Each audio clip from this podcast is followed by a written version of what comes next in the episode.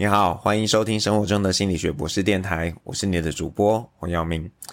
那么今天呢，要跟大家介绍一个嗯，不是很新的韩剧。我亲爱的朋友们，那会知道这个剧其实已经好多年了，那只是那个时候一直没有看，然后直到最近，因为有朋友又再次分享了，然后可能点了这个连结。然后呢，这个连接就被 Netflix 抓到这个 cookie 了，所以就推播给我。那当然就是开始看剧了，所以端午节几天都在追这个剧。那这个剧呃非常非常，我觉得很好看。就是特别如果你是对这个中高龄议题啊，还有对人际关系感兴趣的，那这个剧你应该会觉得非常的有意思。那这个剧虽然叫呃我亲爱的朋友们，那其实很大的一个焦点呢是在讲家庭关系。那甚至呃，这个扮演蛮重要的部分。那我想，父母跟子女之间呢，虽然有着血缘的连结，但是坦白说啦，父母对于十几岁以前的孩子或许了若指掌，但真的父母与子女之间多半真的是非常的陌生。那我们常不知道呢，对方为自己做了多少的妥协，还有退让。那我们往往看到的只是对方又在哪些方面呢、做了情绪的勒索。不知道为什么呢？特别在亲子关系中，我们常常选择保持沉默，特别是沉默的去表达自己的关爱，不让对方知道，其实我是很关心、很爱你的。那这样的课题呢，在亚洲家庭的这个状况其实更为严重。那特别是重视辈分关系的社会，那也不要说这个呃男性啦，其实女性也是如此的。那但男性的状况可能就更糟糕了，就是不懂怎么样去表达自己的爱。不管是对于你的情人，或者是对于你的小孩、你的配偶，其实都是一样的。那呃，剧中有一个让我就是很舍不得的一个片段，就是这个有个父亲呢，他在女儿女儿小时候跟他说他被别人侵犯了，那表面上呢是责备女儿，这有什么关系？但其实私底下背后，他因为这件事情不顾一切，因为这个侵犯他女儿的人是他的老板的儿子。他不顾一切帮女儿出气讨公道，那但是因为这件事情，他从来没有告诉他的女儿，因为他说没有人教我们那个年代的男人啊，我们怎么样跟孩子道歉，怎么样跟他们说这样的事情。所以呃，其实有很多很多家庭里面的一些事情，大概都是这样的，就是大家不知道该怎么说。那。到底真相是什么？是不是真的一定要说呢？嗯，这也是一个可以思考的。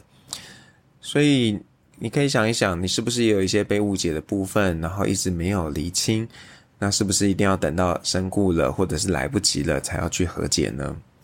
想想吧。那如果你想要有机会开启这个彼此对话的窗口，那我提醒你啊，千万不要用你自己的价值观套用在别人身上。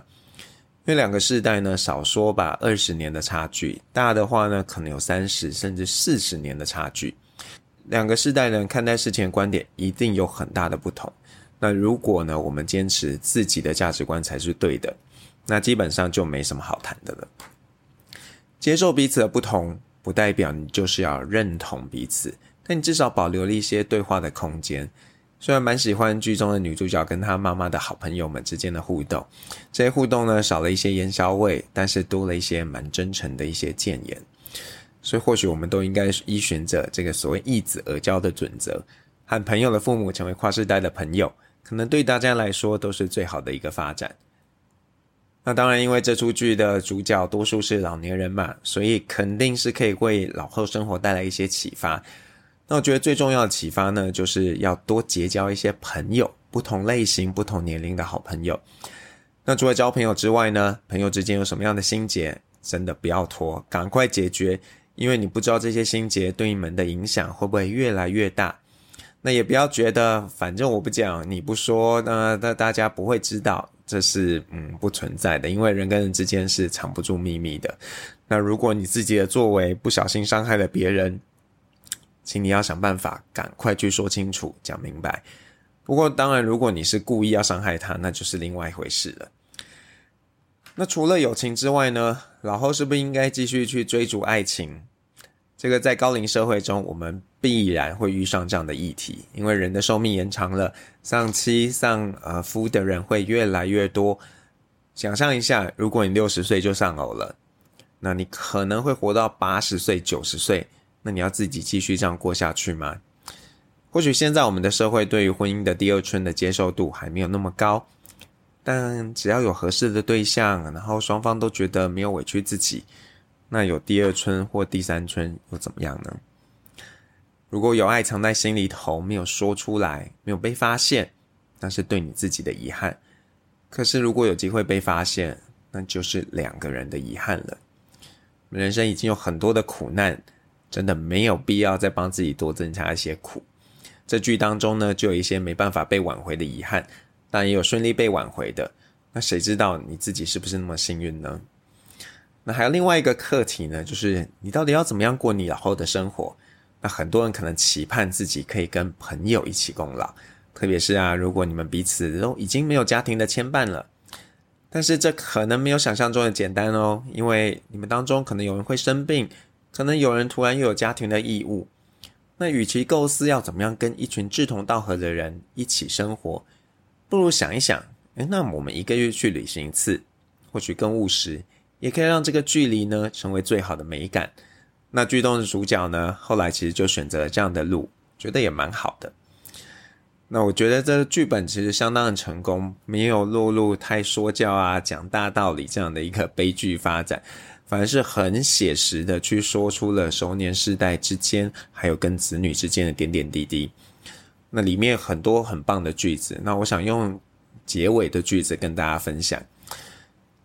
这这是女主角，就是呃年轻 算年轻的女主角说的啦，她说：“是多么的愚蠢。”为什么我会一直认为他们只是一步步迈向死亡呢？他们只是在活出自己的人生，正如他们认真生活的样子一样。既然只能回到最初的那个地方，为了不寒酸的踏上那条路，他们将每一个当下都活得炙热。如果要说一个愿望的话，就是期盼这一瞬间能够再久一点。为了不留下任何留恋，再久那么一点点。那推荐给大家，呃，我们下次再聊。